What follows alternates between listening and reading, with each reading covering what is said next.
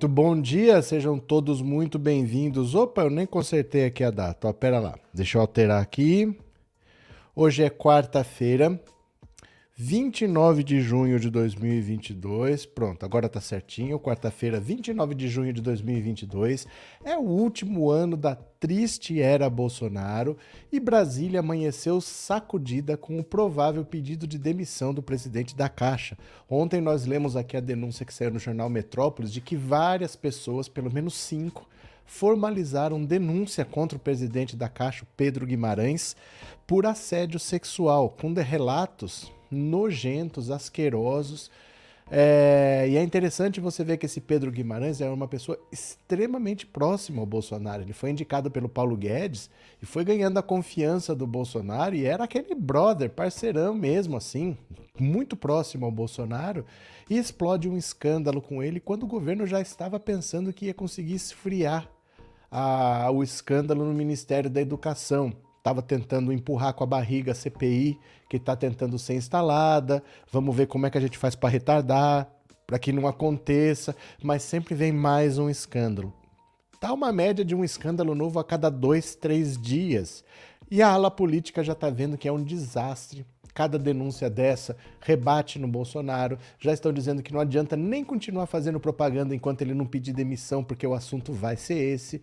É o que vão perguntar. Para quem não sabe do que eu estou falando, nós vamos ler de novo aqui a repercussão das denúncias de assédio sexual contra o presidente da Caixa Econômica Federal, mais uma pessoa do alto comando escolhido a dedo por Bolsonaro, vítima de escândalo, mais um baque para a campanha de reeleição de Bolsonaro. Quem está aqui pela primeira vez, se inscreva no canal. Se você já é inscrito, torne-se membro. Vamos ver se durante a live hoje a gente consegue pelo menos dois novos membros. Será que a gente consegue? Dois novos membros? Porque para o YouTube é importante. Esses números o YouTube usa para decidir: olha, eu vou divulgar mais esse canal ou eu não vou divulgar. Quanto mais engajamento, mais ele divulga. Então precisa a pessoa dar like, precisa se inscrever, precisa se tornar membro. Ele vai somando isso tudo para ver se o canal é bom ou não. Será que a gente consegue pelo menos dois membros? Pode ser? Eu vou compartilhar a tela, vamos ver as notícias aqui, olha. Venham comigo, bora! Alas política e econômica se unem pela demissão de Pedro Guimarães, presidente da Caixa, após denúncias de assédio. São denúncias gravíssimas, hein? Olha. A revelação de que o Ministério Público Federal investiga denúncias de assédio sexual contra o presidente da Caixa, Pedro Guimarães, causou um impacto nos aliados de Jair Bolsonaro. O caso foi publicado na terça-feira pelo site Metrópolis. O blog apurou que as alas política e econômica concordam que será difícil manter Pedro Guimarães como presidente da Caixa em meio ao escândalo que ele precisa sair do cargo. Já pessoas mais próximas a Guimarães querem que ele seja afastado e se explique. O QG do, do, da reeleição em especial quer a demissão de Guimarães por um motivo. Apesar de a equipe acreditar que o caso não tem poder de contaminar o eleitor que já vota em Bolsonaro, pode dar margem ao presidente para sair em defesa dele com declarações que aí sim causariam um desgaste eleitoral. A equipe que cuida da campanha repete que não há mais espaço para errar no discurso, principalmente em setores que rejeitam Bolsonaro, como o eleitorado feminino. Pedro Guimarães é muito identificado com Bolsonaro e apoiador de primeira hora do presidente. Ele, inclusive, chegou a ser cotado e trabalhou para ser seu vice. Apesar de ser presidente da Caixa, Guimarães usou o tempo à frente do banco para fazer uma carreira política. Ele com frequência está ao lado de Bolsonaro em eventos públicos e até mesmo discursa em algumas ocasiões. Ainda sobre o impacto do caso do ex-ministro Milton Ribeiro, que foi defendido por Bolsonaro, que diz que colocaria a cara no fogo por ele, aliados temem e não querem dar margem para que o presidente faça o mesmo com Guimarães. Por isso, defendem rapidez na saída do presidente da Caixa. Apesar do vazamento da investigação de assédio, o presidente da Caixa mantém agenda interna com parlamentares na manhã desta quarta, hoje, Alguns parlamentares haviam confirmado presença no evento antes da revelação do caso pela imprensa. Sindicato de funcionários do, dos bancos planejam manifestações pela demissão de Guimarães ao longo do dia. Há pelo menos alguns meses, assessores do presidente têm ciência de relatos de assédio contra Guimarães. O blog ouviu, sob condição de anonimato, duas mulheres que foram alvo de assédio de Guimarães, além das fontes do Ministério Público, todas confirmando a investigação. Essas vítimas relatam que pelo menos 12 mulheres teriam sido alvo de assédio sexual por parte de Guimarães e que outras ainda querem se juntar às denunciantes. Não o fizeram antes por medo do presidente da Caixa, a quem classificam como alguém de perfil ameaçador. Eita! Meu ventilador aqui acho que quebrou. Sobre o assédio moral, funcionários da Caixa relatam ao blog que virou a forma que virou a forma de gestão da Caixa. Há relatos de café jogado em pessoas, palavra de baixo calão dirigidas a mulheres e de cunho sexual, inclusive durante reuniões do conselho do banco. De acordo com o relato delas, Guimarães não deixava ninguém entrar no celular na sua sala, além de ter mixador de voz e detector de metais para evitar gravações. Denunciantes e testemunhas ouvidas pelo blog afirmam temer que o número 2 de Pedro Guimarães, Celso Leonardo Barbosa, assuma seu lugar. Ele é o braço direito do presidente da Caixa e também causa temor entre mulheres que trabalham no banco. Olha que situação o quanto é danoso você ter um presidente como o Bolsonaro que passa pano para todos esses absurdos. Porque todo mundo se sente à vontade para no governo Bolsonaro, achando que, ah, se acontecer qualquer coisa, o presidente não está nem aí. Ele é o cara que botou a cara no fogo pelo Milton Ribeiro, o ministério que as pessoas estão recebendo barra de ouro para liberar verba. Então é muito complicado isso, porque esse pessoal se acha impune, que eles podem fazer o que eles quiserem, que vai ficar por isso. E caso o presidente da Caixa peça a demissão, o vice que assumiria no lugar dele é uma pessoa que parece que tem o mesmo perfil. Então não acaba o transtorno para quem trabalha lá, para quem é assediado, porque parece que ele tem o mesmo tipo de maneira é, invasiva e desrespeitosa de querer liderar uma empresa. Então veja o que é o governo Bolsonaro, né? Maria Helena, quanto mais próximos de Guedes e Bolsonaro, mais canalha é o apaniguado. Bolsonaro tem que sair do governo e levar a corja bolsonarista para cadeia com ele. Bom dia, Maria Helena. É, Edson Kikuta, ex-ministro Mil Ribeiro, deve ser um laranja dos pastores e do próprio Bolsonaro. Alberto Barçan, bom dia, governo da família e Deus acima de tudo. Bolsonaristas já vêm com um combo de contradição, não falha um. A filha de Milton Ribeiro e o genro receberam auxílio emergencial, ambos. Bom dia. Quem mais? É... Edson, vamos lá com Lula de Shizuoka, no Japão. Bom dia, Edson. Bem-vindo. Já se inscreveu no canal, Edson? Seja bem-vindo. Bom dia a todos e Denise, bom dia. Vamos chegando, tá? Bom dia, Demetrios. Só escândalo nesses quatro anos de governo só escândalos que ainda já apareceram. Tem muitas coisas que estão em, sob sigilo que a gente nem sabe que estão correndo. Né? São investigações sigilosas, denúncias que a gente não fica sabendo. Quando a gente sabe é porque a coisa já está acontecendo tem tempo, né? Cadê? Ana Teixeira, é, mais adiante dessa, desse. Como é que é? Mais diante dessa denúncia de que o segundo é igual, este não pode assumir, é mais do mesmo. Mas ele não foi denunciado. Não há nada contra ele na justiça. As pessoas dizem que ele é igual, né? Mas eu posso não gostar de você, e daí? Você não pode trabalhar porque eu não gosto de você? Tem que ir alguém fazer uma denúncia, tem que ter uma investigação. A gente não pode só querer que as pessoas não façam isso porque falaram, né? Precisa ter uma denúncia. Por isso que é importante, mesmo que às vezes você tenha medo de represálias, se você não quiser, se tiver receio de denunciar, que pelo menos você converse com alguém. Converse com alguém de confiança, se abra, explique o que está acontecendo, porque às vezes tem outra pessoa que está passando por isso, e aí tem outra pessoa que está passando por aquilo, e aí juntos você pode ganhar é, apoio, pode ganhar força para fazer uma denúncia formal, porque sozinho é difícil mesmo. Né? Sozinho é complicado. Você está numa empresa, você precisa trabalhar, às vezes é a sua carreira que está em jogo. Você vai lá sozinho para levantar a mão e só você ser, ser recriminado depois. Então é importante que pelo menos você converse com as pessoas. Deve ter mais gente passando pela sua situação e juntos vocês podem ganhar força. Porque nesse caso, se o vice é igual, precisa denunciar. Né? Não adianta só falar assim, ah, o vice é igual, tira também. Não é fácil tirar o presidente, imagina tirar o outro que nem denunciado foi. Então precisa unir forças nessas horas, né? Precisa conversar pelo menos. Cadê quem mais aqui? É...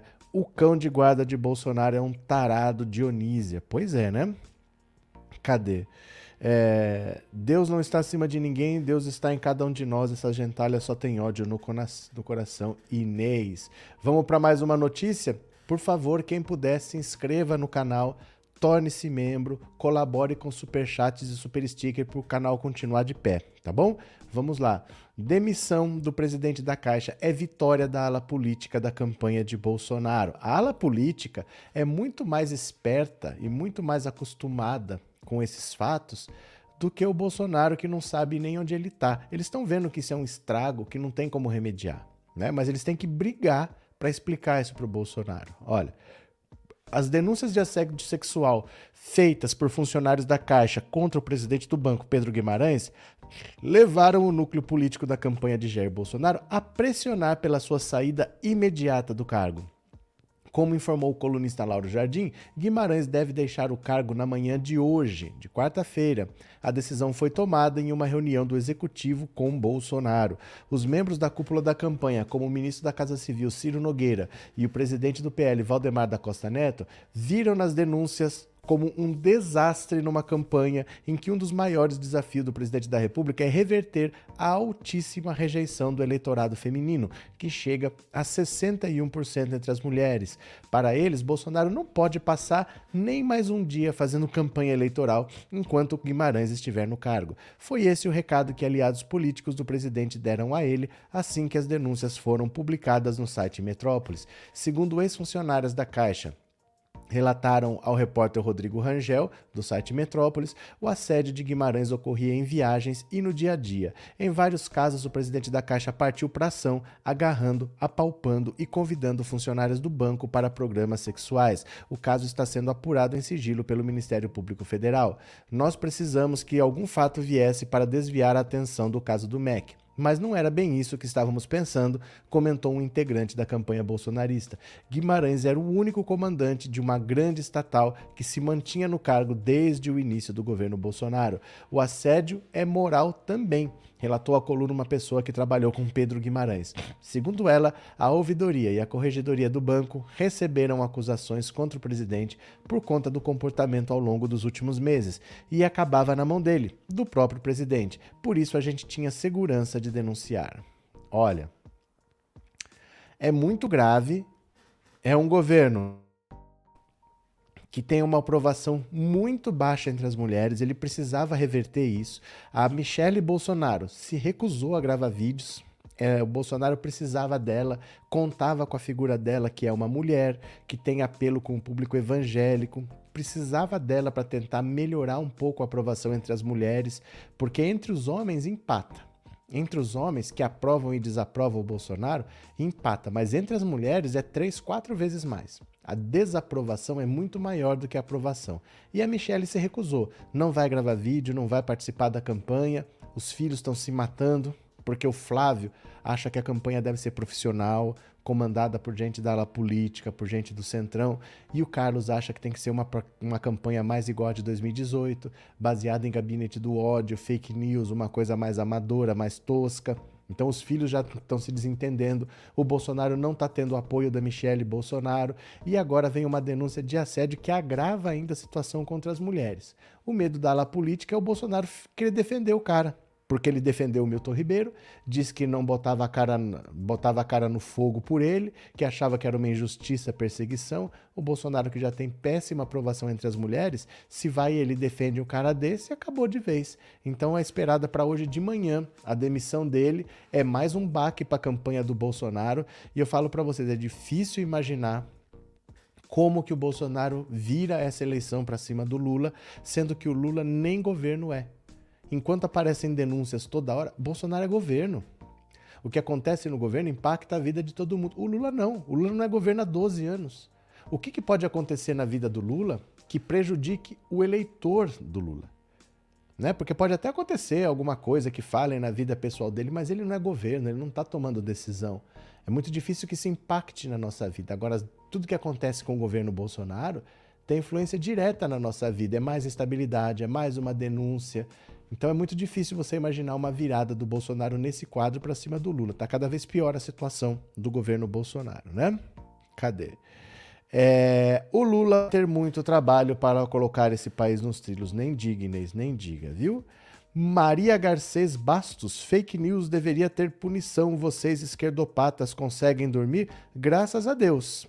Graças a Deus conseguimos dormir. Eu pergunto para você que passa pano, se você consegue dormir passando pano quando há denúncias de assédio sexual do presidente da Caixa contra funcionárias e você fica do lado do assediador, você consegue dormir?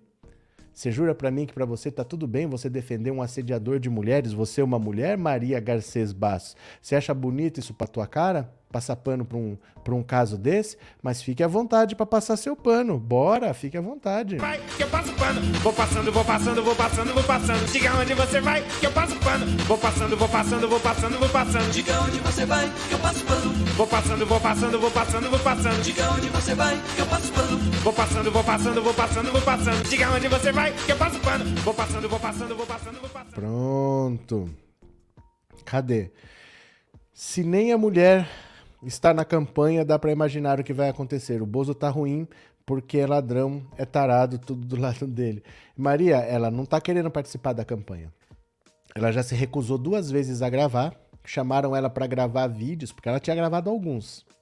Aí chamaram ela para gravar, ela desmarcou. Aí chamaram outra vez para gravar, ela desmarcou. Na terceira vez ela disse que não ia participar mais, não deu muitas explicações, mas ela não está se entendendo com os filhos do Bolsonaro. Eles estão se matando. Isso é um sinal claro do que está por vir, né?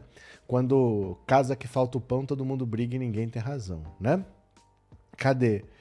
É, a fala do Bozo Pedrão, assim você me ferra com as mulheres, tá ok, Pedrão. O que, que quer dizer isso, José de Barros? O que quer dizer? É, professor, não vejo a hora de chegar outubro para esta peste cair fora. Ele não cai fora em outubro, ele cai fora em 1 de janeiro. Mesmo perdendo as eleições, ele continua presidente por mais três meses, viu? Não confunda as coisas. A eleição é em outubro, ganhando ou perdendo, Bolsonaro ainda tem três meses de mandato. Ele ainda é o presidente em outubro inteiro, em novembro inteiro, em dezembro inteiro. Viu? Cadê? É... Em se tratando de gado, eles passam pano para tudo. Isso já estamos até acostumados, né? Mas uma mulher passar pano num caso de assédio sexual contra mulheres é, é choca até quem está acostumado a ver esse tipo de coisa, né? Ela não está participando e nem vai participar. Segundo ela disse, não. Segundo ela disse, ela não vai participar da campanha, não vai gravar vídeo, não vai se meter mais, né? Cadê? É, Maria da Cruz, meu Deus, essa mulher deve ser louca. Será que ela gostaria de ser assediada? É, e assim, tem dois tipos de assédio, né? Tem o assédio sexual e o assédio moral. O assédio moral é no ambiente de trabalho. Então, por exemplo, eu chego para você e quero te obrigar a fazer qualquer coisa. O assédio moral não tem nada de cunho sexual, tá? O assédio moral, por exemplo, é assim: eu te obrigo a chegar duas horas antes que todo mundo, te obrigo a limpar, te obrigo a fazer não sei o que, te obrigo a fazer não sei o que. Eu começo a te impor condições, eu vou te forçando a tomar decisões, ou porque eu quero que você se demita, ou porque eu quero te humilhar para dar exemplo para os outros, ou porque eu quero te obrigar, por exemplo, eu quero te deixar sem moral para você parar de me contestar. Então eu vou te submetendo a situações humilhantes, eu vou te desmoralizando perante os outros. Às vezes você me contesta, eu quero que você pare de me contestar. Então toda vez que você fala alguma coisa, eu te obrigo a fazer alguma coisa humilhante. Isso é assédio moral. O assédio sexual, mais ou menos todo mundo tem uma ideia do que seja. Ele fazia as duas coisas. Os relatos são de que voava café em reunião, que era um show de palavrão, que era um show de humilhação. Então é, é a personificação do que a gente acha que é o bolsonarismo, é esse Pedro Guimarães. Ele era muito próximo ao Bolsonaro, ele queria sair candidato a deputado federal ou a senador. Parece que já não viu por pesquisa que ele não tinha muita chance, mas ele está lá desde o começo do governo Bolsonaro. É uma das poucas pessoas do, do alto escalão que está desde o começo do governo, né? Cadê?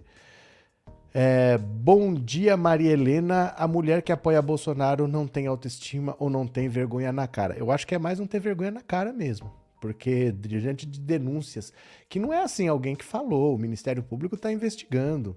Né? São coisas sérias, não são boatos. Ah, isso é fake news. Vocês. Gente, é uma denúncia de assédio sexual contra mulheres. E você vai passar pano por causa disso porque você gosta do seu mito? Acho que para tudo tem limite, né?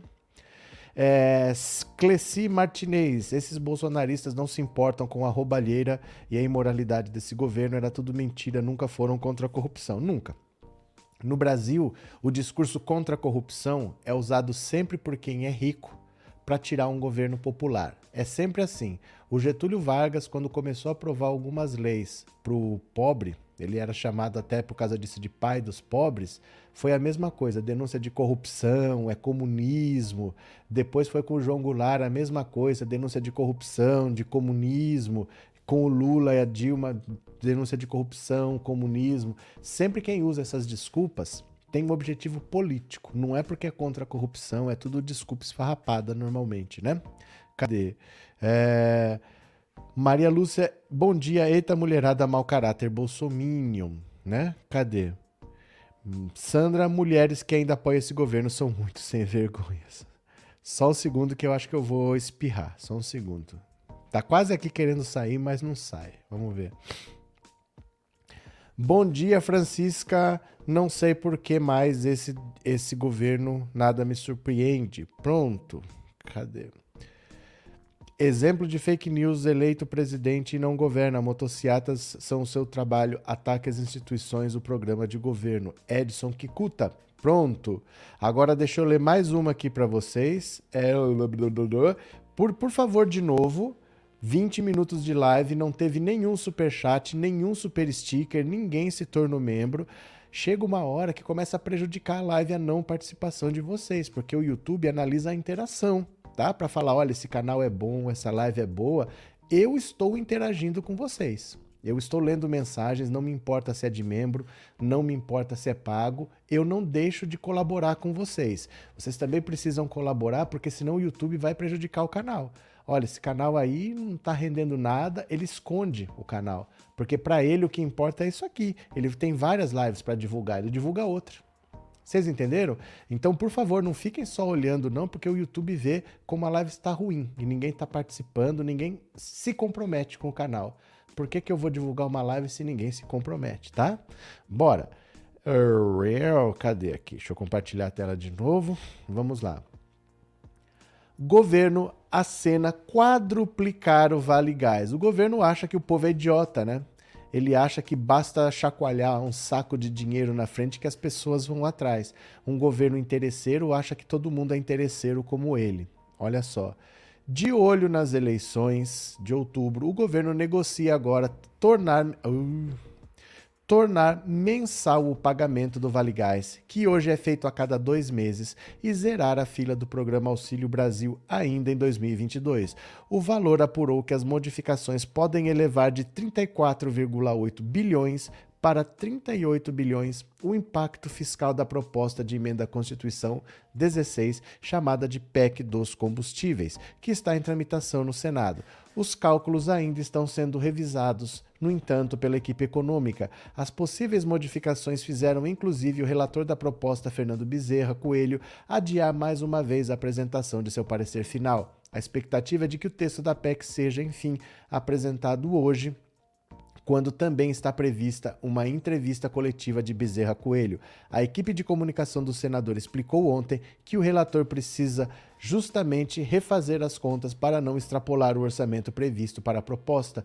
O assunto tem gerado apreensão de integrantes da equipe econômica. O que mais preocupa é o tamanho do cheque. Com as reduções tributárias da Lei Complementar 194, todas as medidas já estão na casa de 50 bilhões. A PEC não trata de tributos, mas haverá limites também ainda está também ainda não está claro se, com esse novo adiamento na apresentação do texto, a votação da PEC no plenário está mantida para esta quarta. No Senado, quando o parecer é apresentado no mesmo dia da votação, líderes costumam reclamar de falta de tempo para leitura e reagem com pedidos de adiamento. Uma das novidades do texto final pode ser o pagamento mensal e integral do chamado Vale Gás, que hoje garante apenas 50% do valor do botijão a cada bimestre.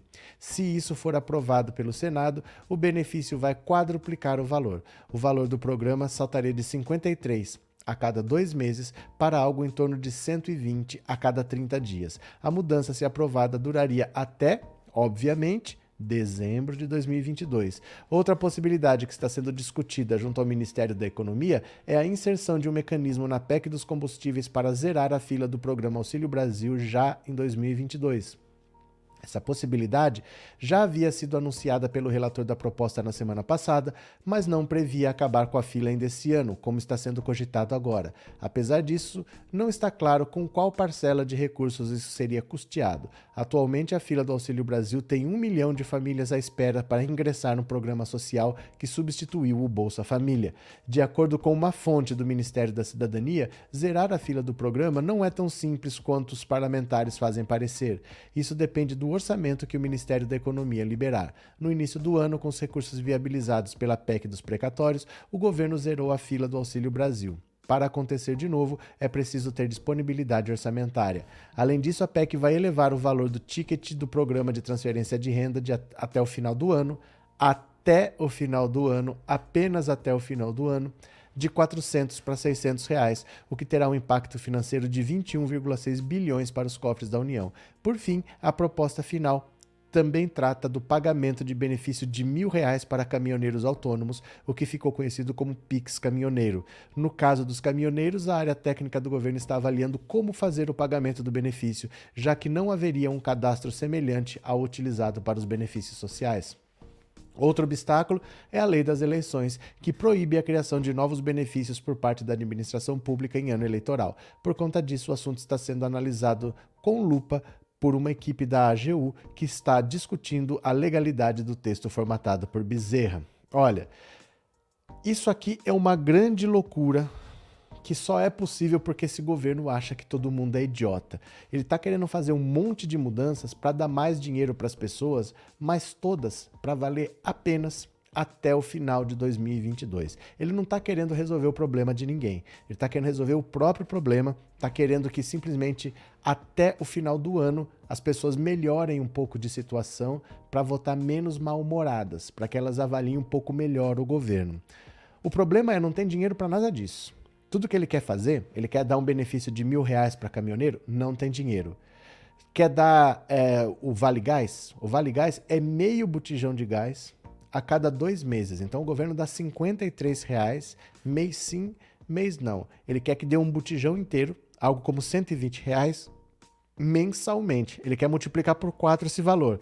Não tem dinheiro. O que eles querem fazer é aprovar que o Brasil está em estado de emergência, o que é a desmoralização completa do próprio governo. Quer dizer, nós administramos tão mal que o Brasil está numa situação emergencial e eu vou ter que gastar mesmo sem ter. Eu vou autorizar o governo a fazer dívida, eu vou pegar dinheiro em banco, eu vou, vou lançar títulos, eu vou fazer o que eu quiser e vou tirar dinheiro que eu não tenho para pagar essas pessoas. Numa situação normal, não tem dinheiro, não dá para fazer vale gás, não dá para fazer pix caminhoneiro, não tem dinheiro no orçamento.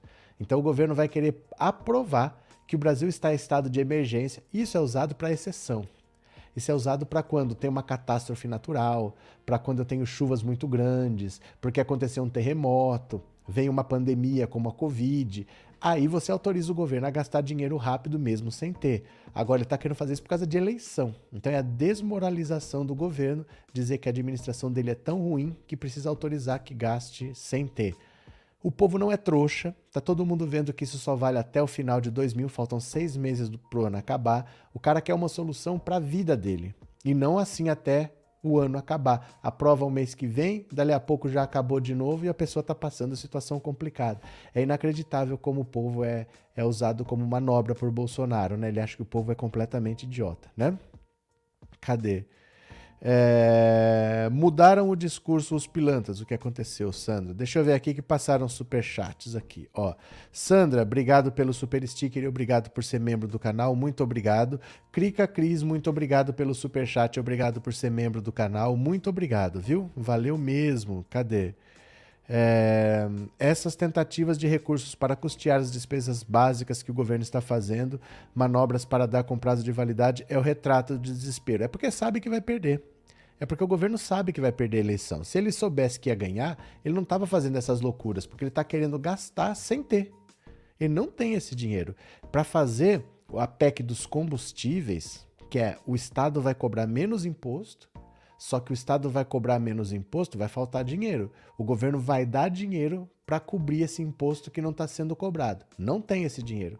Então ele quer vender a Eletrobras, privatiza a Eletrobras, o dinheiro arrecadado ele torra para baixar o preço dos combustíveis. Ele vai vender uma estatal para bancar o preço do combustível mais barato.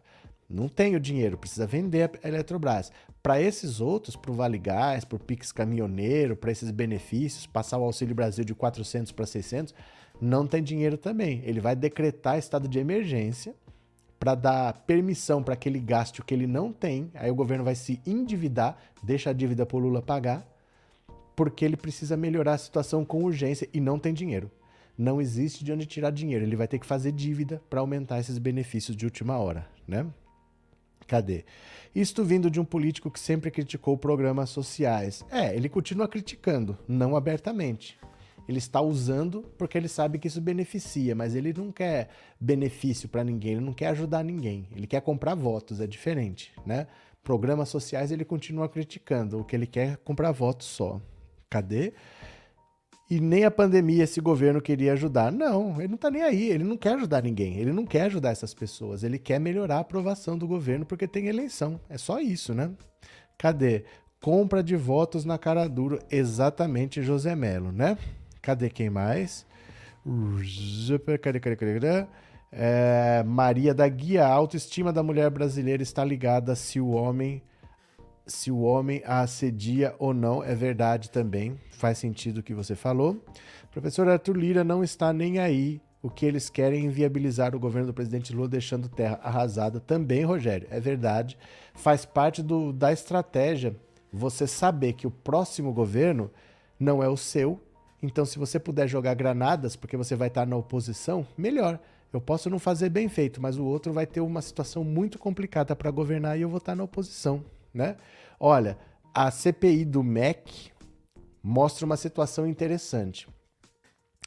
Eu falo para vocês que o Centrão ia desembarcar do governo, que o governo ia ficar isolado, que o Centrão não se vende, o Centrão se aluga, o Centrão vende a mãe e não entrega.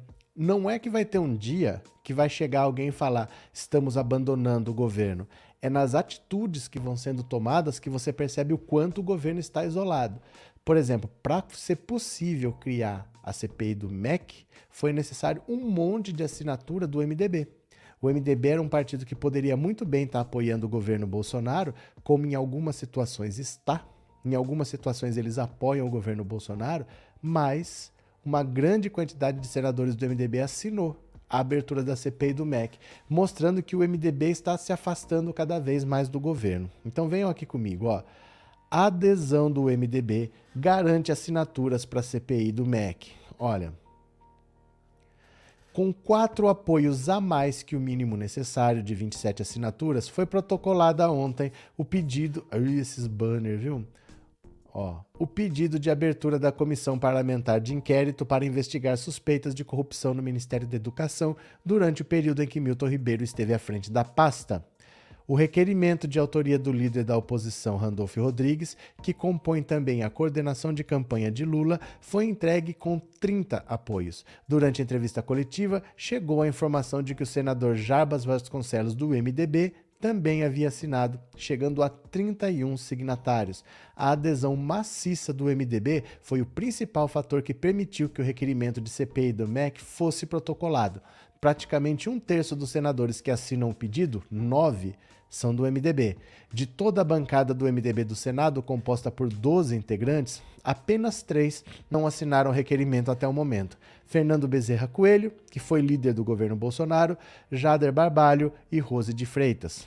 As assinaturas dos MDBistas ganharam velocidade após a adesão do líder da bancada, Eduardo Braga, que ocorreu no mesmo dia da prisão do ministro Milton Ribeiro. Relator da CPI da Covid no ano passado, o senador Renan Calheiros já até mandou avisar que se a CPI do MEC vingar, ele vai cancelar seu afastamento de quatro meses do cargo e retornar ao Senado para participar. Os próximos passos agora dependem do presidente do Senado, Rodrigo Pacheco. Cabe a ele determinar a leitura do requerimento em plenário para que então os partidos indiquem os parlamentares que integrarão a CPI. Após a leitura, que não tem data para ocorrer, senadores ainda podem retirar ou acrescentar assinaturas até meia-noite do dia em que o documento for lido. Nos bastidores, senadores falavam na possibilidade de o Palácio do Planalto acelerar a liberação de emendas do relator do orçamento, conhecidas como orçamento secreto, para convencer ao menos cinco senadores a mudarem de posição. Outra frente que será atacada pelos bolsonaristas é pressionar Pacheco a seguir a ordem cronológica de apresentação e instalar apenas a CPI do MEC outras, e outras três propostas por governadores governistas: a CPI das ONGs que atuam na Amazônia, a do aumento da criminalidade na região norte e a CPI para investigar as obras paradas. Nenhuma delas mira fatos ocorridos no governo atual. A estratégia, contudo, pode se mostrar falha. Pelo regimento, cada senador só pode participar de até duas CPIs. Caso um senador aliado, por exemplo, ocupe vagas em duas comissões governistas, ele ficará impedido de compor a CPI do MEC, deixando espaço para que a oposição tome conta do colegiado. Randolph sugeriu que três outros nomes poderiam ainda aderir, chegando a citar o líder do PSB, Nelsinho Trade, Otto Alencar. Questionado pelo valor, Trade negou qualquer intenção de apoiar a CPI, assim como qualquer tratativa para que outros integrantes da sigla o façam. Dentro da bancada, há opinião divergente sobre o tema. Segundo Randolph, a prisão do ex-ministro possibilitou convencer os senadores para alcançar as assinaturas. Ele pontuou que a investigação, coordenada pelo delegado Bruno Calandrini sobre o MEC, está sob forte ameaça e acusou o Bolsonaro e o ministro da Justiça, Anderson Torres, de interferência, o que será alvo de investigação da CPI. Ele alertou ainda que os indícios são fortes e que esse esquema tem tentáculos no Palácio do Planalto. A expectativa da oposição é que a CPI comece a funcionar até a última semana antes do recesso parlamentar, em meados de julho, ou logo na volta do recesso, no início de agosto, cenário mais provável. Então, olha só. A situação do governo vai bastante se complicando, porque a partir de agora o MDB aderiu em massa e a estratégia do governo poderiam ser duas vou liberar dinheiro para os parlamentares tirarem a assinatura, só que nós já estamos praticamente na eleição. Nesse momento, um senador que assinou, ele não está interessado exatamente em verba parlamentar, porque com a eleição ali é mais importante ele estar numa CPI, mostrando trabalho, investigando o governo, do que receber 5 milhões aí, que talvez nem chegue até onde ele precisa antes da eleição, porque tem todo um trâmite, né?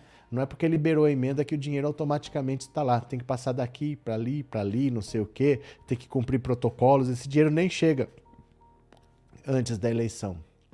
Então, uma das frentes seria liberar dinheiro do orçamento secreto para convencer senadores a retirar a assinatura. Outra frente é: já tem três pedidos de outras CPIs propostas pelo governo que quer investigar fatos de governos anteriores, então eles querem investigar as ONGs que trabalham na Amazônia, querem investigar outras coisas que não tem nada a ver com esse governo, só que isso pode ser um tiro no pé, porque pelo regimento interno do Senado, um senador não pode estar em mais do que duas CPIs ao mesmo tempo. Então você tem 81 senadores. Uma parte apoia o governo, outra parte é a oposição. Esses cães de guarda do governo, se eles aprovam várias comissões, eles só podem estar em duas. Aí eu aprovei uma, beleza. Eu aprovei outra, beleza. Eu já não posso estar na CPI do MEC.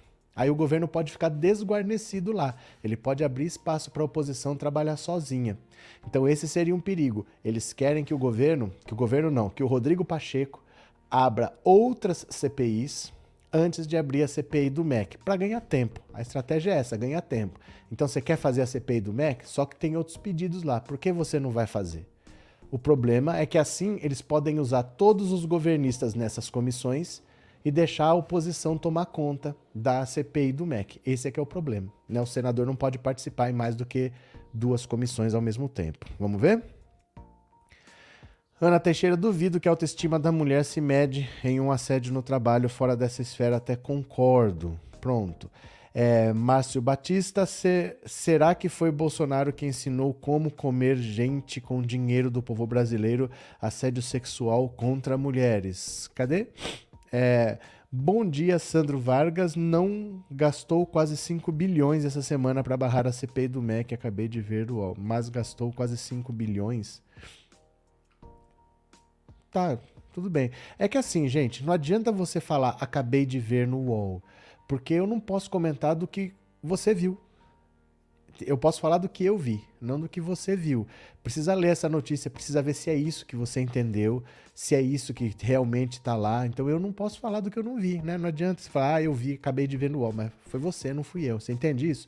Bolsonaro fazendo a farra com dinheiro público, enquanto isso tem tarado na Caixa Econômica. Alberto Quevedo. O Brasil é uma das piores. Como é que é? O Bozo é uma das piores pessoas no Brasil e escolhe as pessoas do mesmo nível dele para ajudar no seu governo. Milton Blanco. Pronto. Cadê quem mais? É, Altelina, bom dia, bem-vinda. Além disso, vamos ver aqui, ó. Mais uma. Venham aqui.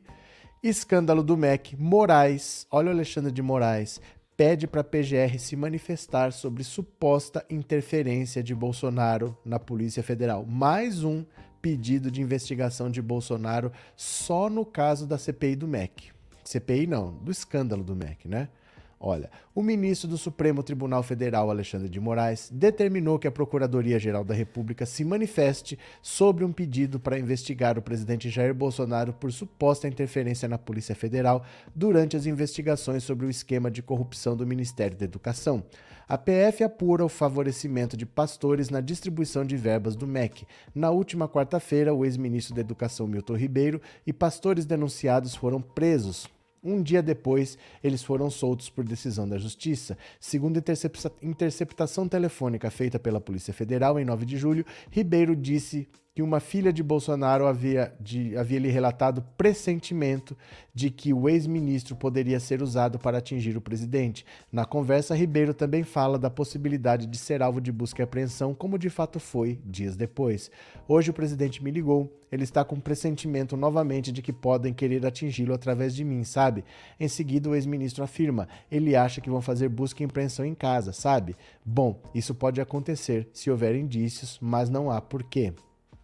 Moraes analisou um pedido feito pelo líder da oposição, Randolfo Rodrigues, após a divulgação da intercepta interceptação telefônica indicar que Bolsonaro teria alertado o ex-ministro Milton Ribeiro de que ele poderia ser alvo de busca e apreensão. A decisão de Moraes é praxe nesse tipo de caso. Cabe à PGR decidir se há elementos para abrir uma investigação formal contra Bolsonaro.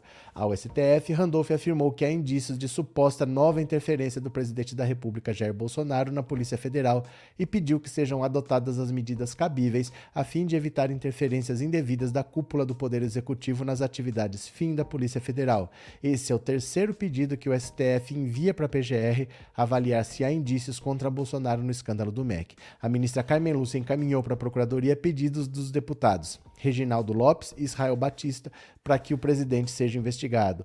O advogado da família de Bolsonaro, Frederic Wassef, disse ter sido autorizado pelo presidente a dizer à imprensa que ele não interferiu na PF e que não tem nada a ver com essas gravações. As denúncias vão se acumulando, a situação vai se complicando, Cada denúncia é mais uma bomba que a gente tem no caminho da reeleição. O Bolsonaro só se enrola. Ele disse que botava a cara no fogo pelo Milton Ribeiro. Depois ele disse que ele exagerou, que ele botava a mão, não a cara. E agora ele está vendo que ele não tem de onde sair. Porque, confirmada essa denúncia, o que saiu na gravação do Milton Ribeiro, ele cometeu crime crime comum. Ele interferiu numa investigação. Ele avisou 10 dias antes que a polícia ia fazer busca e apreensão na casa do Milton Ribeiro. O Milton Ribeiro teve quase duas semanas para destruir provas, para falar com testemunha, para combinar versões, para se preparar para tudo. E a polícia chega lá e não encontra nada. Então ele de fato ele acobertou. Se a polícia está investigando, ela acha que tem indício de crime. Se tem um crime e o presidente está interferindo, ele está impedindo que a justiça seja feita. Ele cometeu crime. É grave, essa é uma denúncia muito grave contra ele e é só confirmar isso e o Bolsonaro está bem enrolado, né? Cadê? É, eu sou o Igor Patrick, professor. Quem segue este presidente sempre cai. Isso está provado. Galinha que acompanha pato morre afogado. Valeu, bom dia. Cadê quem mais está por aqui? Esse governo da morte é mesmo uma vergonha nacional. Elizabeth de Oliveira. José Melo Júnior, Aras engaveta tudo, tem o perfil do Bozo, não trabalha pelo certo, sempre faz para defender o patrão. Quando deixar a PGR, vai virar blogueiro ou repórter da Jovem Pano. É que independente do que o Aras faça, que ele vai barrando tudo, ele vai. Que ele não vai deixando denunciar, é isso mesmo que você falou. Mas as denúncias e as investigações já são terríveis para o governo, porque é um governo que tem aprovação baixa, é um governo que tem um índice de rejeição altíssimo. Então, além das pessoas não aprovarem o governo, mas a rejeição é muito alta, porque são coisas diferentes. Eu posso falar que eu não aprovo a maneira do governo Bolsonaro governar. Ó, oh, não aprovo, eu não gosto da maneira como ele está fazendo. Se eu vou votar nele ou não, é outra coisa. Então, o Bolsonaro tem uma aprovação baixa, mas ele tem uma taxa de rejeição eleitoral alta, que é o tipo de pessoa que fala: eu conheço o Bolsonaro e não voto nele de jeito nenhum. Então, um governo que é mal avaliado e que tem um índice de rejeição alto, precisa virar uma votação de quase 20 pontos que ele tem contra o Lula, é muito difícil. Então, mesmo que o Aras não faça nada, eleitoralmente, mais um pedido que vai para a PGR é mais uma situação ruim para o governo lidar, é mais uma denúncia, é mais um passapano que ele tem que fazer, fica mais escancarado qualquer cenário. Para o governo é muito ruim, mesmo que não dê em nada. E aí, depois que ele deixar de ser presidente, aí sai debaixo da asa do Aras né? Porque as investigações só estão na, na alça de mira do Augusto Aras porque ele é procurador-geral da República e é ele que denuncia quem tem foro privilegiado. Ele deixou de ser presidente, não é mais responsabilidade dele. Sai do Augusto Aras e vai para a Justiça Comum. Aí acabou a proteção, né? Pedro Araújo, obrigado pelo super sticker e obrigado por, pelo, por ser membro, viu? Obrigado pela confiança, obrigado pelo apoio. Muito obrigado, viu? Bom dia a todos, bom dia Paulo Santos. O Frederico Wassef parece o bem-vindo Siqueira quando interpretava o bafo de bode. Cadê? É, o que Augusto Aras ainda espera protegendo o Bozo? É que assim, Sandra, é, tem horas que é difícil você falar, ah, eu não vou mais proteger. Porque é a mesma coisa do bandido que não quer mais cometer crime. Imagina aquela situação: você cometia crime, você era ligado a uma facção criminosa, ah, não, agora eu vou ter uma vida honesta. Tem consequências. Porque você fez coisas que você não poderia ter feito para passar pano. E essas coisas podem misteriosamente aparecer, né? As coisas que, as ilegalidades que você cometeu, às vezes que você não poderia ter feito, você fez. Então você está comprometido. Quando você passa pano pro crime, você fica comprometido com o crime. Como é que para de cometer crime depois, né? É, cadê? Bom dia, Tânia Lígia. O cerco está chegando. Quanto escândalo, nossa. É assim. Vocês podem esperar coisa pior a, começando a CPI do MEC, aí o bicho vai pegar. De verdade o bicho pega, viu? Deixa eu ver aqui o que mais. Esses constantes pedidos de investigação contra o Bozo geram na população dúvida quanto à punição deles, porém o objetivo é aumentar os crimes e queimar a imagem para o futuro. É, porque você faz a sua parte. Você faz a sua parte. Independente de você de ter punição ou não, você tem que fazer a sua parte. E depois a justiça que se vire. Deixa lá o Bolsonaro que se vire para provar o que ele fez, o que ele não fez, né? É, Márcia Chachá, bom dia. Elizabeth Oliveira, você acha que teve vacina por quê? O que, que aconteceu? Qual é o caso? Qual é o caso? Deixa eu falar aqui de uma figura que faz tempo que a gente não fala. Falar de um nome conhecido aqui de vocês. faz tempo que a gente não fala. Dá uma olhada aqui, ó. Pré-candidato Léo Índio não aparece para trabalhar no Senado há meses. Você acredita que esse cara aqui agora quer ser deputado? O Léo Índio? Ai, meu Deus do céu. Ó, pera lá. Eita. Mas por que, que ficam esses banners aparecendo? Que inferno isso, viu, gente? Olha, essas faixas aqui no meio. Olha. Ó, sumiu. Ainda bem. Olha, olha que inferno. Leonardo Rodrigues de Jesus, o Léo Índio. Olha, não inferno esse nome daqui. Por que isso, gente? É assessor da, presid... é assessor da liderança do PL no Senado desde dezembro de 2021. Deixa eu ver se eu consigo tirar essa faixa daqui. Aí, ó. Não inferno isso? Ó. Leonardo Rodrigues de Jesus, o Léo Índio, é assessor da liderança do PL no Senado desde dezembro de 2021. No entanto, segundo relatos de servidores da casa ouvidos pela coluna, ele não aparece no Senado nos horários de expediente desde a primeira semana de março. Léo Índio é sobrinho do presidente Jair Bolsonaro e primo de Flávio, Carlos e Eduardo. O cargo de Léo no Senado é de auxiliar administrativo júnior e recebe um salário de R$ 5.735,93. A coluna procurou o sobrinho de Jair Bolsonaro na quinta e na sexta da última semana e não obteve resposta. Procurado, o senador Carlos Portinho, responsável pelo gabinete da liderança do partido até 10 de junho, informou por nota que Leonardo era responsável por pelo setor de relações institucionais da liderança com ministérios e demais órgãos do governo, e que atendia a demandas tanto de forma presencial como remota. Segundo os relatos ouvidos pela coluna, já no ano passado, Léo Índio frequentava pouco o Senado. No entanto, no breve período de trabalho, ele chegou a levar para sua mesa uma caneca com a inscrição cloroquina e ele é pré-candidato a deputado distrital pelo PL. Em março, ele estava no movimento Filia Brasil com o presidente e contou sobre a decisão de disputar um cargo no Legislativo do Distrito Federal. Ele veio para Brasília após a eleição de Bolsonaro em 2019 e trabalhou como senador do senador Chico Rodrigues até o parlamentar ser flagrado com 30 mil reais no bumbum. Lembra aquele senador com dinheiro no bumbum? Com notas de 100 entre as nádegas? Ele era assessor desse senador aí. Antes dos cargos no Senado, Carlos Bolsonaro tentou emplacar Léo Índio no Planalto. A ideia era que ocupasse um cargo na Secretaria de Governo da Presidência da República. No entanto, o sobrinho do presidente foi barrado pelo então ministro da pasta, general da reserva Carlos Alberto dos Santos Cruz. Auxiliares do ministro à época avaliaram que o currículo do sobrinho do presidente não tinha as qualificações necessárias para o cargo no ministério.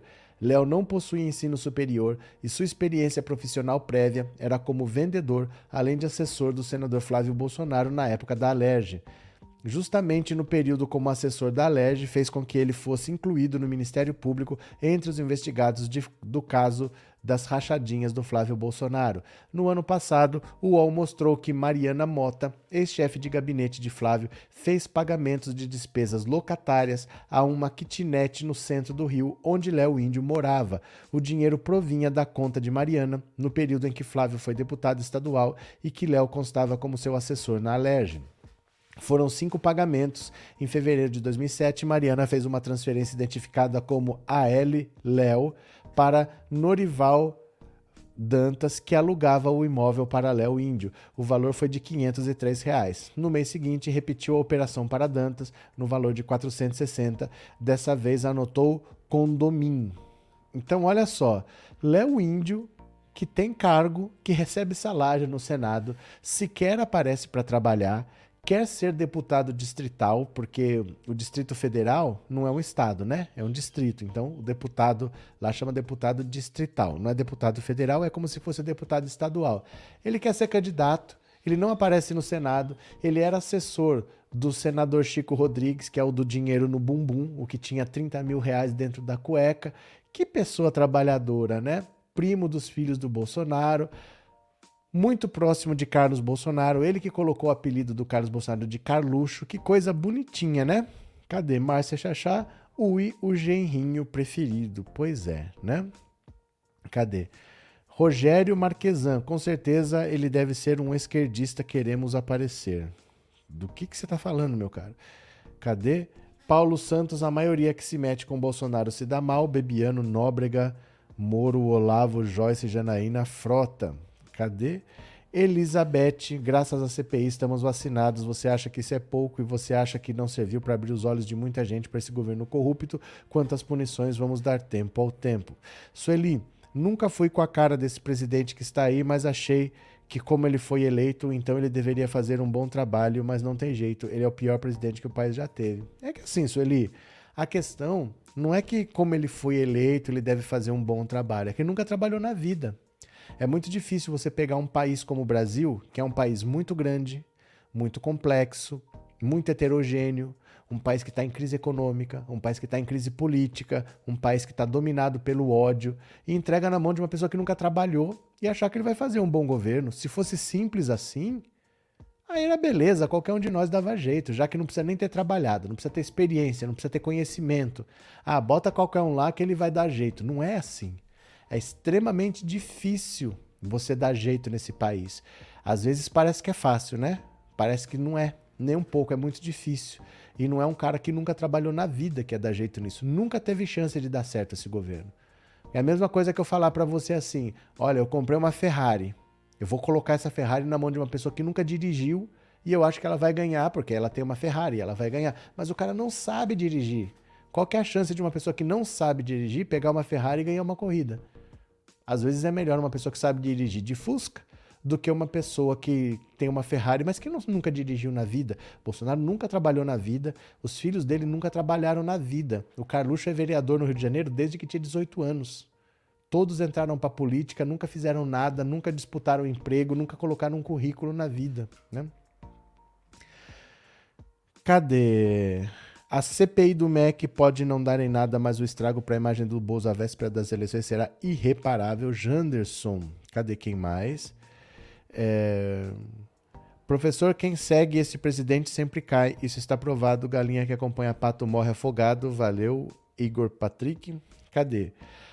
Edson Kikuta. A CPI do MEC mais uma para a gaveta do Aras. Não tem nada a ver uma coisa com a outra. CPI e Procuradoria Geral da República não tem nada a ver uma coisa com a outra, né? Deixa eu explicar. Quando você tem uma denúncia, tem o Código Penal, não tem? Tem o Código Penal. Eu acho que o presidente da República cometeu um crime. Eu não posso denunciar. A única pessoa que pode denunciar o presidente da República por um crime é o Procurador-Geral da República. Então, se eu achar que o Bolsonaro cometeu um crime, eu aviso o STF, chego lá pro STF e falo assim: olha, eu acho que o presidente cometeu um crime. O STF vai pegar essa minha informação e manda para o procurador. Aí o procurador investiga e vê se tem elementos para denunciar, mas depende dele. Não sou eu diretamente que faço a denúncia, quem faz a denúncia é ele. Isso é uma situação. Outra denúncia, situação é uma comissão parlamentar de inquérito. É uma comissão, é um grupo de pessoas parlamentar, então é formada ou por deputados ou senadores, de inquérito, de investigação. Então a CPI vai investigar irregularidades, denúncias em um setor específico. A CPI vai trabalhar no mínimo 90 dias, vai revirar o Ministério da Educação, vai aparecer coisa que a gente nem viu, e aí essas denúncias têm que ir para a justiça. E aí depende contra quem são essas denúncias. Porque se for contra o Milton Ribeiro, por exemplo, o Milton Ribeiro hoje é um cidadão comum. Ele não tem foro privilegiado, ele não é mais ministro. Então isso não passa pela Procuradoria Geral da República, isso vai para a Justiça Comum. Se for relativo ao presidente da República, isso vai para a Procuradoria. Mas nós já estamos lá para outubro, porque se vai trabalhar três meses, né? Julho, agosto, setembro, isso é lá para outubro. Mas três meses o Bolsonaro deixa de ser presidente, não está mais ligado à PGR, a investigação. Aí a denúncia vai para a Justiça Comum. Então depende. Hoje, o Bolsonaro está para ser denunciado ou não, depende do Augusto Aras, mas isso até acabar o mandato depois é na justiça comum. Aí não é mais com a procuradoria nem nada. Então, os desdobramentos vão depender do que a CPI achar. Achou crime contra o Bolsonaro? Depende do Aras, mas só até dezembro. O Bolsonaro deixou de ser presidente, sai da mão do Aras. E aí vai para a justiça comum e aí ele está entregue para a justiça, entendeu? Cadê que mais? Bozo vai sair do governo depois dessa CPI, vai se lascar, disse a Sandra. Cadê que mais? Luiz Cavalcante, isso mesmo, graças a Dória que aconteceu. Elizabeth, o Bozo fala, perdão, o Bozo fala que defende a família, mas na verdade é da própria família que ele está falando. Com a derrota nas urnas, todos serão enfrentados, filhos, esposas e até primos e asseclas e agregados e todo mundo, né? Cleusa, bom dia, a coisa está ficando cada vez melhor, não basta corrupção, agora até tarado, exatamente, até tarado tem nesse governo, né? do Léo Índio. Agora, olha só, essa notícia eu separei porque eu acho interessante uma coisa que vocês vão ver. Dá uma olhada aqui. Sobre Jair Renan Bolsonaro. Justiça nega pedido da Polícia Federal de quebra de sigilo de Jair Renan. Olha, Jair Renan Bolsonaro, esse aqui, esse moleque esquisito aqui. A Polícia Federal solicitou quebra de sigilo telemático de Jair Renan Bolsonaro, filho mais novo do presidente da República, investigado por suspeita de tráfico de influência. O pedido visa a obtenção de dados, documentos e comunicações mantidas entre o filho 04 de Bolsonaro e outros suspeitos. A solicitação, no entanto, foi negada pela Justiça Federal do Distrito Federal. O pedido da PF foi apresentado no fim do ano passado sob segredo de justiça. Caso autorizada, daria acesso a dados como e-mails, conversas registradas nas nuvens e outros tipos de arquivos. Na decisão, o juiz Ricardo Leite, substituto da décima vara, entendeu que os elementos apresentados não eram suficientes para deferir o pedido. Veja só. Sabe o que eu achei de interessante nessa notícia? É que assim, quando uma pessoa é suspeita de ter cometido crime, você pede quebra de sigilo bancário, de sigilo fiscal, de sigilo telemático, que é o seguinte: sigilo bancário é o que, que você movimentou na sua conta. Recebeu dinheiro, passou dinheiro para alguém, é a movimentação financeira, a movimentação de dinheiro. Sigilo fiscal é paga, pagamento de impostos. Então, por exemplo, você sonegou imposto, você comprou, você pagou o imposto, você vendeu, você recolheu, você fez tudo direitinho. É a situação de impostos. E o telemático é dados de telefone, de posicionamento, onde o telefone estava naquela hora, né, as conversas que você teve, em que dia, que horário, tudo. Esse cara, Jair Renan, é um vagabundo. Ele parece que ele é um moleque, mas ele tem 22 anos de idade. 22 anos de idade, nunca trabalhou na vida. Nunca trabalhou. Ele tanto nunca fez nada na vida que nem pediram a quebra de sigilo bancário e a de sigilo fiscal, porque esse marmanjo aí deve ser ainda dependente do Bolsonaro. Ele deve constar no imposto de renda como dependente. Ele não trabalha, ele não estuda, nem se deram ao trabalho de pedir a quebra do sigilo bancário e de sigilo fiscal, porque não deve constar nada. Só pediram a quebra de sigilo telemático, porque só deve ter alguma coisa no celular mesmo. Não faz nada. Isso é um adulto de 22 anos que nunca trabalhou na vida, está sendo investigado e nem se deram ao trabalho de pedir quebra de sigilo bancário. Porque ele não faz nada, é um vagabundo, 22 anos, não estuda, não trabalha, só pediram a quebra do sigilo do celular. Olha o nível de vagabundagem da família Bolsonaro. Para investigar, nem foram atrás de dinheiro, porque ah, vai ver o que tem na conta, esse cara não trabalha, vai ver se ele pagou imposto. Para que eu vou ver se ele pagou imposto? Só pediram a quebra de sigilo telemático, porque a única coisa que deve importar é o celular na vida dele, né? Sara Cristina, o um engraçado que quebra de sigilo de tudo de Lula e sua família podia. Sempre pôde, né? Sempre pôde. Cadê que mais? Diva, essas coisas sempre existiram, só não existe coragem de se mostrar como é na verdade o Bozo deu força. Verdade. Cadê?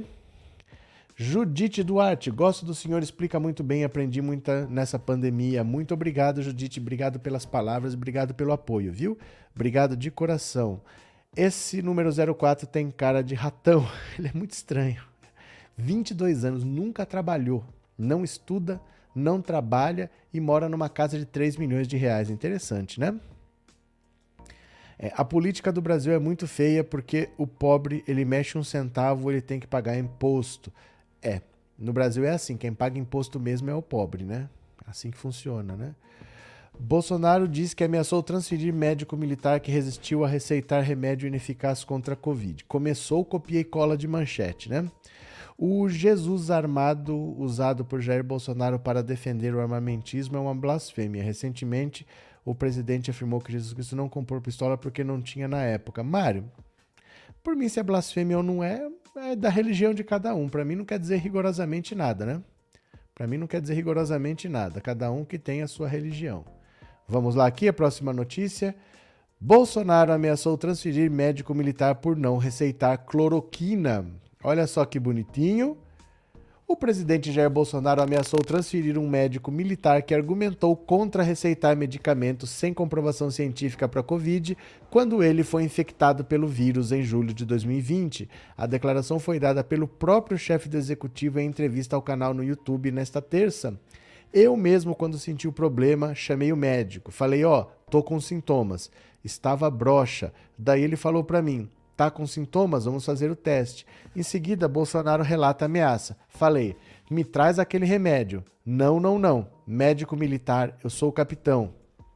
Não, não, não. Eu falei, traz o médico porque o exame só vai sair o resultado amanhã. Pode ser tarde demais. Ah, mas protocolos nossos. Falei, Traz o remédio ou eu te transfiro para a fronteira agora, democraticamente. Pronto, tomei e no dia seguinte estava bom. Pô, cara, se esperar mais um tempo já era. Quando anunciou estar infectado por Covid em julho de 2020, Bolsonaro afirmou que tomou hidroxicloroquina. O presidente é defensor do medicamento que não tem comprovação científica sobre eficácia contra o SARS-CoV-2. Olha, é o seguinte, deixa eu explicar uma coisa para vocês. O Bolsonaro é uma pessoa que não tem o menor juízo de nada. O, a cloroquina só é assunto no Brasil por causa do Bolsonaro. No mundo inteiro, ninguém discutiu esse remédio contra a Covid, porque assim, é uma dificuldade no mundo você ter um remédio que seja um antiviral. Porque o vírus, eu não sei se as pessoas têm um pouco essa noção. O vírus, ele é uma forma tão pequena e tão simples de vida que ele sozinho, ele nem é viável. O vírus sozinho, ele nem consegue viver por muito tempo. Ele morre se ele estiver sozinho. Ele precisa estar dentro de uma célula. Então, se eu estou contaminado, o vírus está dentro das minhas células. Quando ele sai, em pouquíssimo tempo ele morre sozinho. Ele precisa entrar numa outra célula do seu corpo para ele continuar vivo e se espalhando. A dificuldade é essa: é que ele normalmente está dentro de uma célula. Aí é difícil você atacar o vírus sem atacar a célula. Depois que ele entra, é muito difícil você conseguir atacar. Então é uma dificuldade você ter medicamentos que sejam antivirais. A maioria faz o quê? Ataca o vírus antes dele invadir as células. Por isso que seria um tratamento precoce. Porque antes dele entrar na célula, você já entra com a medicação para impedir que ele invada a sua célula e ele fora de uma célula, pode estar dentro do corpo, mas fora de uma célula, ele acaba morrendo sozinho. O problema é que a cloroquina não faz isso. A cloroquina não é um antiviral, a cloroquina é um antiprotozoário, que é um ser vivo muito maior, não é um vírus. Ela não faz isso. A lógica seria essa: como que eu faço para o vírus não entrar na célula e não se multiplicar? Porque depois que entra, é difícil combater, porque ele está dentro de uma célula sua. Como é que eu ataco o vírus dentro de uma célula sem destruir a própria célula? Então seria importante ter um tratamento precoce que impedisse que ele entrasse. Só que não existe esse tratamento não existe esse medicamento. E o Bolsonaro passou quase dois anos falando dessa cloroquina. A pandemia já teve por aí, já foi todo mundo vacinado. É um problema que hoje não terminou, mas está sob controle e ele ainda toca nesse assunto para encher o saco das pessoas e falando que ameaçou transferir um médico lá para a fronteira se ele não receitasse cloroquina para ele. É inacreditável como ele consegue pensar besteira, né? É, melhorou no dia seguinte porque foi leve, não pela cloroquina. É, é para a maioria das pessoas é leve. Né? Poucas pessoas têm o sintoma grave e poucas pessoas morrem. A maioria tem sintomas leves, muito nem sintomas tem. Né? Rosana, não entendi. Admitiu que estava broxa e ficar broxa é sintoma de Covid. O que, que, a gente vai fazer, né? Claro, como é que faz?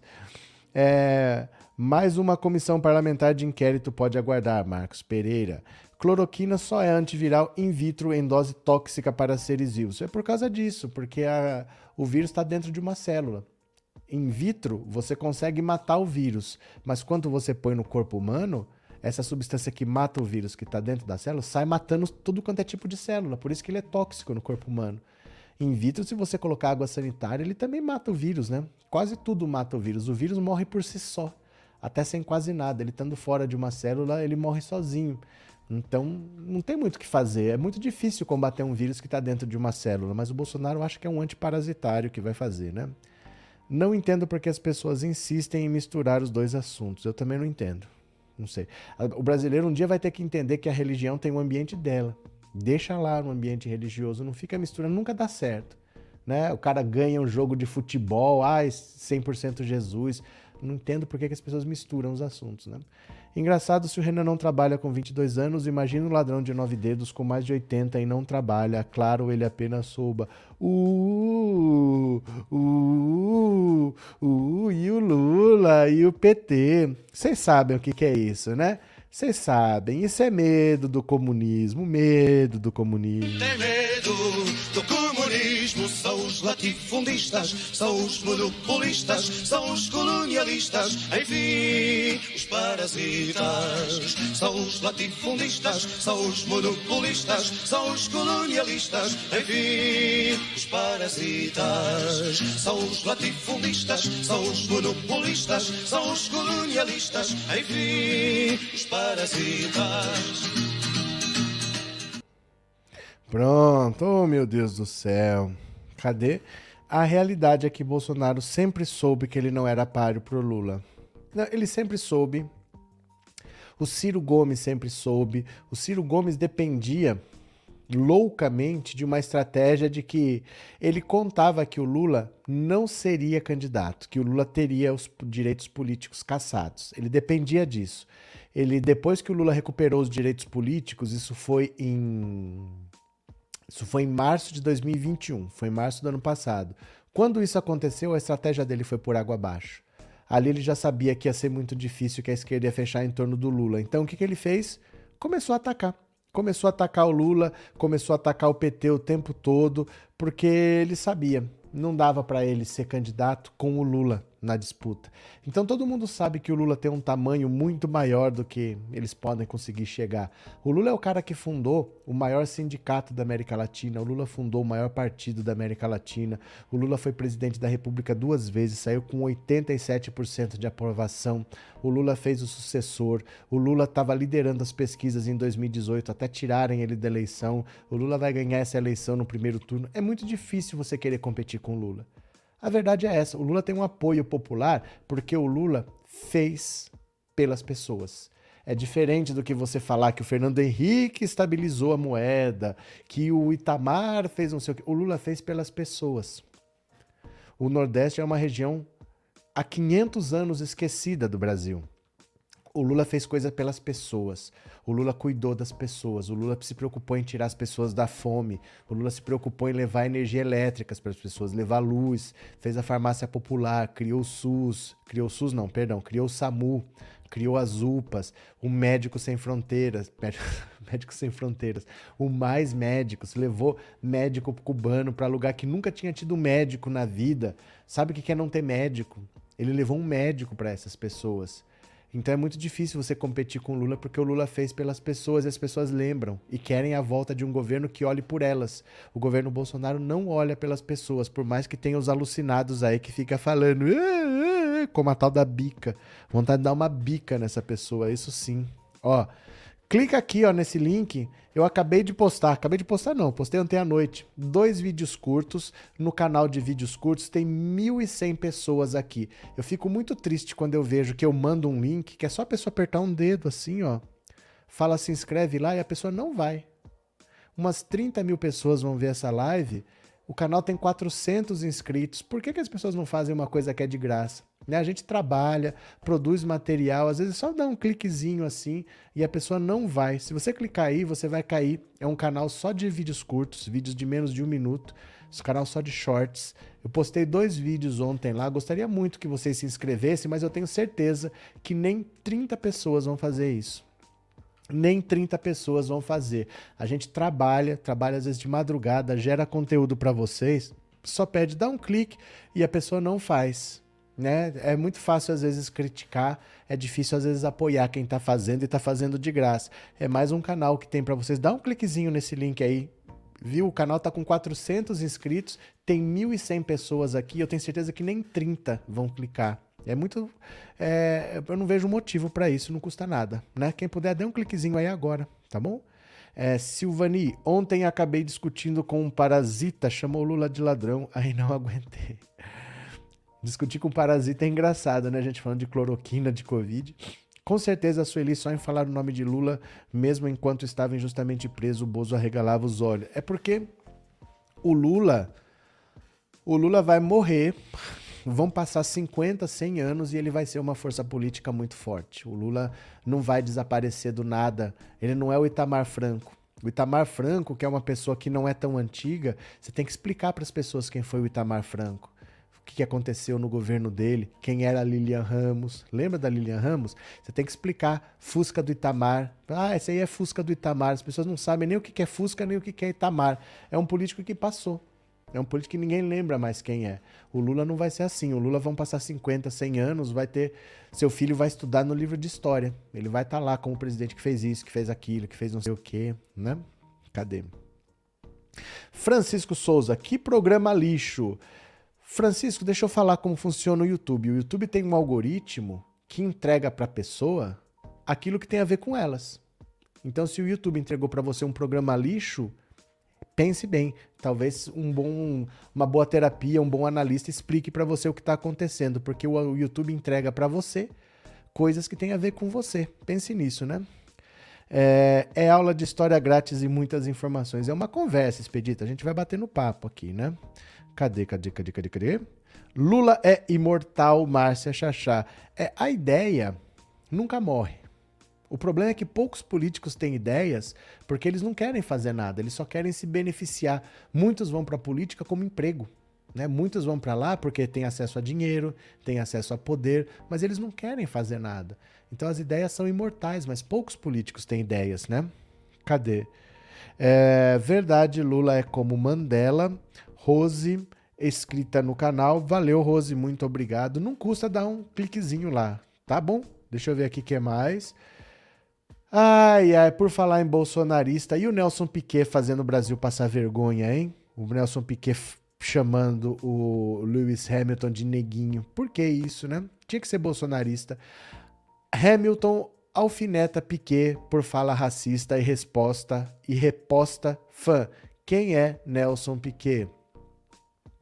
Olha, pouco depois das notas de repúdio da Fórmula 1, da FIA, da Mercedes ao termo racista usado pelo ex-brasileiro Nelson Piquet, foi a vez de Lewis Hamilton se pronunciar sobre os comentários direcionados a ele pelo tricampeão. O britânico da Mercedes utilizou as redes sociais para, em português, pedir por mudanças. Vamos focar em mudar a mentalidade, escreveu o heptacampeão logo após publicar outra mensagem na qual ironiza a pergunta sugerida por um fã: quem é Nelson Piquet? A expressão neguinho foi utilizada por Piquet durante uma entrevista publicada na internet, enquanto comentava sobre a batida do heptacampeão com Max Verstappen, atual campeão da Fórmula 1 e namorado da filha do Piquet, Kelly, na edição de 2021. Olha aqui, ó. O acidente em questão se deu no começo da prova em julho passado. Hamilton, vindo da segunda colocação, tocou na roda traseira esquerda de Verstappen. Com o impacto, o holandês perdeu a direção do carro e bateu, abandonando a prova. O caso ganhou notoriedade após a divulgação do vídeo nas redes sociais na última semana. No trecho, Piquet defende que Hamilton teria tido a intenção de tirar Verstappen da corrida no circuito de Silverstone. O neguinho meteu o carro e deixou. O Senna não fez isso. O Senna não fez isso. Ele foi assim. Aqui eu arranco ele de qualquer maneira. O neguinho deixou o carro. É porque você não conhece a curva. É uma curva de alta. Não tem jeito de passar dois carros e não tem jeito de passar de lado. Ele fez de sacanagem. O Hamilton escreveu apenas: vamos focar em mudar a mentalidade. Ele postou em português, né? O heptacampeão foi punido com 10 segundos e caiu para quinto na corrida, mas reverteu a desvantagem e venceu a disputa. O episódio, porém, gerou ataques racistas direcionados a ele e que foram repudiados pela Mercedes, Fórmula 1 e a RBR, equipe de Verstappen. Recém-nomeado campeão, é, recém-nomeado cidadão honorário do Brasil, o heptacampeão da Mercedes publicou um terceiro tweet, dessa vez em inglês. Neste, o piloto reforçou seu pedido por mudanças na mentalidade dentro do esporte é mais. Ai, meu Deus, espera lá, deixa eu tirar aqui. Ah, não tá na mão aqui meu celular, tá pitando à toa é mais do que um termo. Essas mentalidades arcaicas precisam mudar e não têm lugar no nosso esporte. Fui cercado por essas atitudes e alvo de minha vida toda. Houve muito tempo para aprender, chegou a hora da ação. Hamilton tem sido uma voz proeminente no combate ao racismo dentro da Fórmula 1 há pelo menos quatro anos. Desde 2020, o heptacampeão e a Mercedes têm promovido, individual ou coletivamente, iniciativas que visam aumentar a diversidade dentro da Fórmula 1, sobretudo em cargos de atuação científicas e tecnológicas no automobilismo. O piloto é fundador da instituição Mission 44, criada com o intuito de alavancar seus projetos, e da Comissão Hamilton, em que, parceria com a Academia Real de Engenharia Britânica, analisou barreiras de acesso de pessoas negras e racializadas ao automobilismo. Então, olha só. É importante esse caso, eu acho que vocês viram o, o comentário que o Piquet fez em relação ao Hamilton, para vocês verem é, aquele argumento, argumento que as pessoas falam, eu sou contra cotas raciais, porque no Brasil o preconceito não é racial, o preconceito é social. Então eu acho que as cotas deveriam ser sociais. Bom, primeiro as cotas são sociais, porque você só tem acesso à cota se você vem de escola pública. Você pode ter a cor que você foi, que você vem de escola privada. Não há cotas para você, então as cotas são sociais. Mas o problema não é simplesmente social, porque o Lewis Hamilton é um cara que é milionário, sete vezes campeão do mundo de Fórmula 1, conhecido no mundo todo, mas ninguém vê qualidade nele na hora de falar. A pessoa vê apenas que ele é um neguinho. O problema é racial. O problema é racial, não é apenas social. Se fosse racial, o Lewis Hamilton não sofreria racismo e sofre o Michael Jordan não sofreria racismo e sofre. Você vê os grandes jogadores da NBA, eles têm relatos de sofrer atitudes racistas. Não é porque eles são ricos que eles não passam por isso. Então a questão não é puramente social, a questão é social também. É por isso que existem cotas sociais, todas são sociais, mas também tem que ter cota racial, porque é um problema que o Brasil tem que enfrentar. Não adianta fechar o olho e falar: ah, não, isso daí se resolve sozinho, isso se resolve com educação. Mentira. Se racismo se resolvesse com educação, não existiria racismo na Europa. A Europa tem índices altíssimos de alfabetização, são escolas de primeiro mundo de alta qualidade e são países muito racistas. Então não é um problema que se resolve simplesmente com educação. Você precisa ter leis que punam e é por isso que a gente tem que ver nessas atitudes como não é simplesmente uma questão social porque a pessoa é pobre que ela sofre preconceito, não. É uma questão racial também. O cara é sete vezes campeão mundial e um outro que é três vezes campeão mundial não vê nada positivo nele para falar, chama ele apenas de neguinho, né? Cadê quem mais? É, Luísa Maria, sem contar que na live os outros pilotos ele sempre chama pelo nome, só com o Hamilton ele, ele não chamava pelo nome. É, e outra também é porque ele tá doído porque o acidente, o acidente foi com o Max Verstappen, que é namorada da filha dele. A filha dele namora um holandês, né? Essas coisas assim que a gente pega nos detalhes, né? É, esse Nelson Piquet já era nojento desde jovem, só podia ser bolsonarista. Uma vez falaram que o Senna estava torcendo por ele e ele perguntou se a torcida era para ele bater. É, mas não tem nada a ver uma coisa com a outra. O Senna também não era flor que se cheirasse, não, viu? O Senna não era muito flor que se cheirasse também, não. O Senna É que quem é mais velho lembra, quem é mais novo não lembra. O Senna não era muito flor que se cheirasse. É que morreu, virou herói, mas o Senna era garoto propaganda da Rede Globo. A Globo endeusou o Ayrton Senna, fizeram uma parceria igual tem com o Roberto Carlos, né? Que só que a Globo adota para ser o garoto propaganda. Foi bem apadrinhado pela Rede Globo, né? Cadê? É, Piquet Passional, Cláudia Colares. Cadê quem mais? É, Piquet se recusou ao ir ao enterro do Senna e disse que o Prost era hipócrita porque era inimigo do Senna nas pistas. Mas aí eu acho até certo, porque eles nunca foram amigos. Né? Você querer que o cara vá ao enterro sem ser amigo, para atrapalhar, para gerar mal-estar. Imagina um cara, por exemplo, na minha família, que aconteceu uma morte e alguém tá aqui só por estar, porque a televisão tá filmando, mas ele não era amigo. É melhor que não fosse mesmo. Ele não tinha amizade com Senna, não é obrigado a ter. Ninguém é obrigado a ser amigo só porque nasceu no mesmo país. É melhor que não vá. Igual, por exemplo, o enterro da Marília Mendonça. Tava cheio de artista ali que nunca foi amigo dela. Tá cheio de amigo ali que queria estar tá ali só porque estavam filmando. É melhor que não vá, porque não tinham amizade. Eles nunca tiveram amizade mesmo, eles nunca foram amigos, né? Cadê que mais?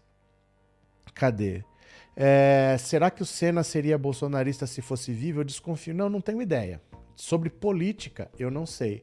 Mas o Senna nunca foi uma pessoa assim como as pessoas pensam. É que o Senna foi adotado pela Rede Globo.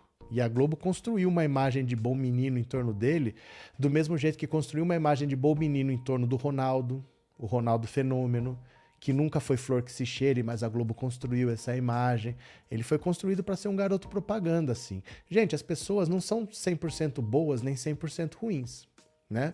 Só que quem é adotado pela Rede Globo sempre fica com essa imagem de, de idolatrada. E o Senna já morreu tem quase 30 anos. A maioria das pessoas que falam do Senna nunca assistiram nenhuma corrida dele, né? Cadê quem mais? Professor, eu amo seu profissionalismo de primeira linha, seu conhecimento, sabedoria e inteligência. Nádia Coistra. Obrigado, bom dia, obrigado pelas palavras, viu? Valeu, muito obrigado mesmo. Cadê quem mais?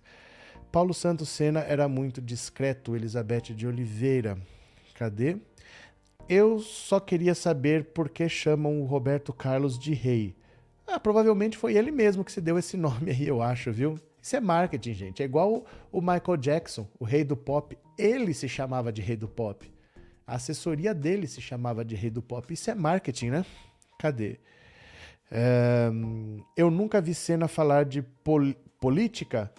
É que você nunca viu Senna falar de muita coisa, porque não era época de internet. Você não tinha muito acesso a essas pessoas. Né? Você via o Senna a cada 15 dias numa corrida, e fora a corrida de domingo, você não via notícia dele. Você não tinha muita notícia naquela época. O Senna morreu em 1994. O Senna é praticamente um atleta dos anos 80. A gente não tinha informação, não tinha acesso a essas coisas. Né? Então muita gente até acha que o Senna era é, muito mais fora de campo do que ele sempre era, porque era a versão que a Rede Globo passava, a gente não tinha acesso. Né? Cadê? É, foi o Chacrinha que deu o título de rei ao Roberto Carlos. Mas é, isso aconteceu lá. Não sei se foi ele que deu. Aconteceu lá. Mas às vezes é a própria assessoria do, do cantor, o empresário que põe, porque, porque cola, né? Porque cola.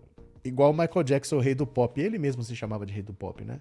Até falaram que depois da morte viram que ele tinha uma entidade que ajudava as pessoas. Não, ele sempre teve a Fundação Ayrton Senna.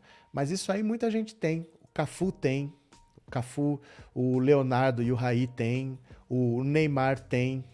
E muitas vezes é só para não pagar imposto.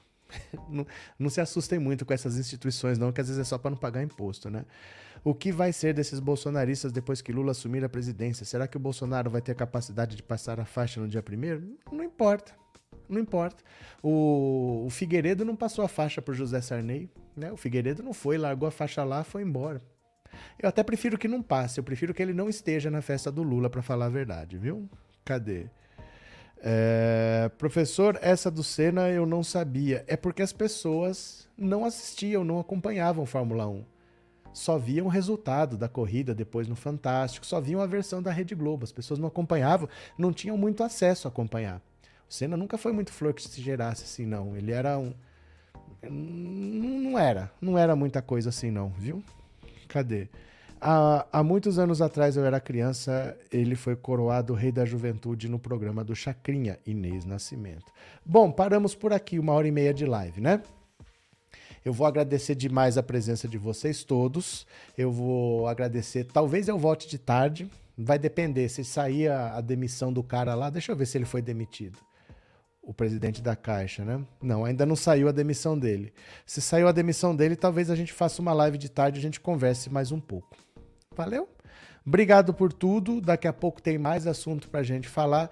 Beijo grande e eu já fui. Obrigado, meu povo. Valeu. Beijo.